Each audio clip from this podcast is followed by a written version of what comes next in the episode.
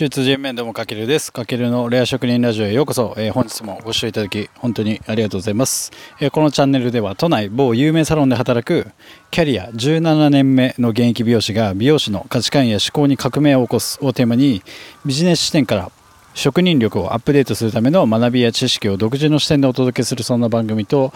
なっております。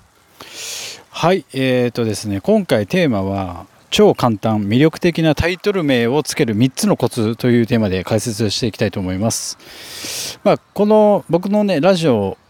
でもそうなんですけども、まあ、音程コン音声コンテンツかだったりあとまあ SNS とかブログで発信するときにまあ、あのタイトルはどうしようってめちゃくちゃ悩みませんか？僕もね結構僕自身もやっぱタイトルの付け方にはこうめちゃくちゃ苦労した経験があってまあなんかねそれだけ考えてたらどんどんどんどん時間過ぎちゃってなかなか本編とか本文が書けなかったりとか発信がなんかなかなかね進まなかったりってことがありました。でもちろんなんだろうさまざまな発信をこう趣味感覚でやられている方は、まあ、タイトルはねあの全然自由でいいと思うんですけども、まあ、僕のようにちょっとビジネス視点というか、まあ、こう自分を知ってもらうため認知獲得だったり、まあ、あとはビジネス思考で運用しているのであればこのタイトルっていうのは絶対に手は抜けないなと思ってるのでちょっと皆さん考えていきましょうっていうのが今回のテーマです。まあ、なので今回はま SNS だったりまあオンラインで発信している、まあ、多分誰もが一度はこうぶち当たるであろうこのタイトルをどのように、まあ、魅力的なものに変えていくか、まあ、そのためにちょっと必要な3つのコツをシェアしていきたいなと思いました。ので、まあ、ちょっとラジオを撮ってます。でもちろんタイトルの付け方ってまあいろんな、ね、書籍だったり、まあ、ネットでとかでも調べるとまあ、ね、いろんな方法ってやっぱ書いてあるんですけども、まあ、それはねまた参考にしてもらっていいと思うんですけども大体ね共通して書かれていることがあって、まあ、その3つを今回はちょっとピックアップしてみました。あんまり多すぎても多分ねあのなかなかこう全部理解できないと思うので。で僕自身も実際にこのラジこの今のねラジオもそうですけどもタイトルをつけるときにこの3つっていうのは常に、えーと、意識をしている3つなので,、はい、でちなみにこの放送してるこのラジオの配信今日の配信のタイトルも、まあ、そのポイントをちょっと意識して作っています。はい、なので、まあ、この3つの、ね、コツを知るだけで、まあ、魅力的なタイトルが簡単に、まあ、作れて、まあ、それがね、時間短縮にもなるし、まあ、効率的だし、それ以外の部分でも時間使えるようになるので、で、しかも読まれる。で、見られる。みたいなコンテンツへと生まれ変わることができると思いますので、ぜひ持ち帰ってください。はい、というわけで、えっ、と、まず超簡単。魅力的なタイトル名をつける3つのコツ。1つ目は、まあ、えっとベネフィットを入れるってこと。でベネフィットっていうのは何かっていうと、まあ、利益のことですね。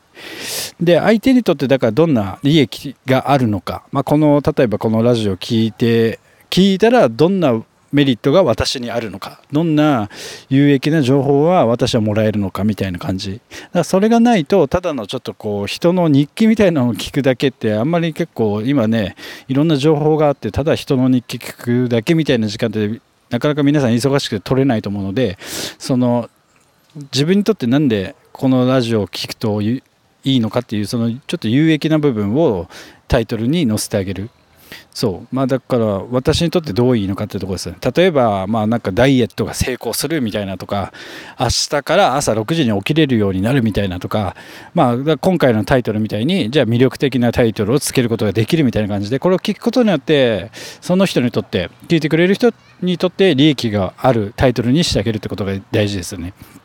で2つ目、えー、具体的な数字だったりとかあとはもうすごい簡単ですよとかシンプルなものを、えっと、伝える。要は具体的な数字っていうのはさらに、ね、そのベネフィットに具体的な数字も入れると超効果的。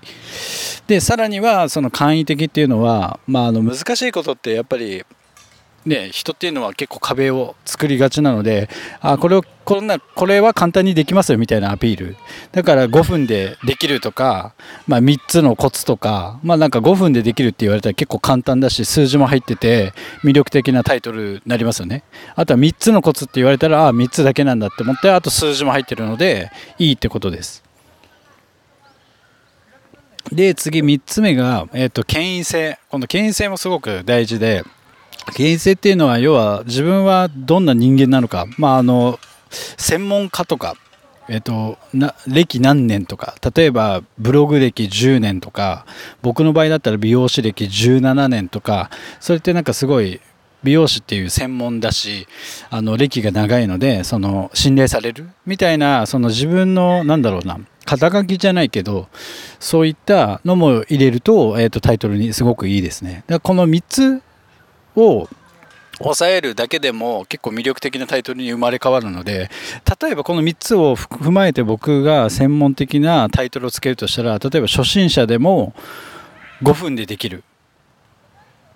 現役美容師が教える簡単ヘアアレンジ方法みたいな感じとかで何ができるようになるのかっていうベネフィットの部分に関しては今のタイトルで言うとヘアアレンジが5分でできるようになる。で 5, 5分っていうこうね今数字を使うとより具体性が増しますよね。で権威性の部分。では現役美容師が教えるというちょっとね僕が美容師専門なんでその信頼が生まれますよね。っていう増しますよねっていうところなんですよね。うん。だからこんな感じで自分がラジオとか、まあ、ブログとかあとま YouTube とかタイトルをつける機会って結構あると思うんですよね。SNS 発信してると。だからそういう時に今の3つのコツをちょっと抑えるだけでも見られる確率が上がるしまあねせっかくね本当に皆さん多分いいコンテンツを上げてるのにもかかわらずなんか見られないのってすごい悲しいじゃないですか。だだからであればやっぱタイトルってすごく大事でやっぱそれを見て、えっと、放送聞いてみようってなって聞いてくれるようになるのでタイトルがねなんかね本当に簡素的なものというか質素なものになっちゃうとちょっともったいないなと思うのでちょっと今回のコツを、えーとちょっと意識してもらえたらいいのかなと思ってます。で、まあなんだろう。うんとこの、まあ、3つ今ねポイントは解説したんですけどもこれ結局本質っていうところで話すと実はま自分がやっぱり専門的な分野の発信をすることがタイトルもやっぱつけやすくて続きやすいってことなんですよねだから僕の場合だったらまあえっと美容師だし、まあ、ビジネス書めっちゃ読んでるんでビジネス書好きだしあと知的好奇心高いんで、まあ、自分で言うのもなんですけども、まあ、ビジネスが好きなのでその辺りのジャンルをメインに発信することをやっぱ意識してるんですよね。そうすると、まあ、タイトル付け迷わないというか例えばそなのにここに急になんかね知識も専門性もないのになんか投資の話だったり株の話みたいなテーマを入れても、まあ、なかなかこうなんか信頼性もないしなかなか見てもらえないですよね。だからまあそんな感じでなんか自分が発信したい分野をしっかりと決めて発信することによって日々のその発信するもののタイトルも決めやすいのかなと思います。でタイトルっていうのはやっぱあなたのこの看板となると思いますので、ちょっと気合を入れて考えましょうって感じ。はい。というわけで今回は、まあ超簡単、魅力的なタイトル名をつける3つのコツというテーマで解説してきました。まあタイトル付けに本当に迷ったら、まずはね、今回シェアしたこの3つをぜひ意識してみてください。で、それに慣れてったら、まあ他の要素も入れていくといいと思うんですよね。で、ただいきなりだから最初からなんかあれもこれもってなると、まあ何を伝えたい発信なのかが聞いてる方も多分わからなくなるし、まあその分ね、ちょっと時間もロスしてしまうと思うので、まあ、そうならないためにもまずは今回お伝えした、まあ、これを聞いてくれてる方がいましたらこの3つのコツを中心にまず考えてみてください。はいまあ、こんな感じで今回のねちょっと内容が参考になりましたらぜひフォローいいねなどお願いします。あとはなんか放送に関するコメントも自由にいただけると、まあ、励みになりますので、まあ、そのコメントに対して僕も答えていけたらと思いますので、ぜひよろしくお願いします。で、あと現在、来年の3月に、美容室をオープンする予定で、まあ今までのこう美容業界になかった、まあ、イノベーション的なサロンを、まあ、今後世界を視野に展開していく予定でいます。で、僕自身もね、あの、共同経営でやるんですけども、アイデアと行動力はあるのですが、まだね、やっぱ資本力がどうしても足りません。まあ、なので、もしね、これを聞いていただいている、まあ、個人投資家の方だったり、まあ、投資専門家の方がいましたら、ぜひ、あの、僕とまあ、美容業界の未来をね明るいものにしていきたいと僕はすごく強く思っているので、まあ、そこから日本を全体が元気になるためにあのパートナーさん募集してますのでぜひあのプロフィール詳細欄にあの僕の LINE 書いてありますので、まあ、ご連絡いただけたら本当に嬉しいですのでぜひよろしくお願いします。はいというわけで今回の放送は以上になります。最後までご視聴いただき本当にありがとうございます。かけるでした。いちいちあよいば。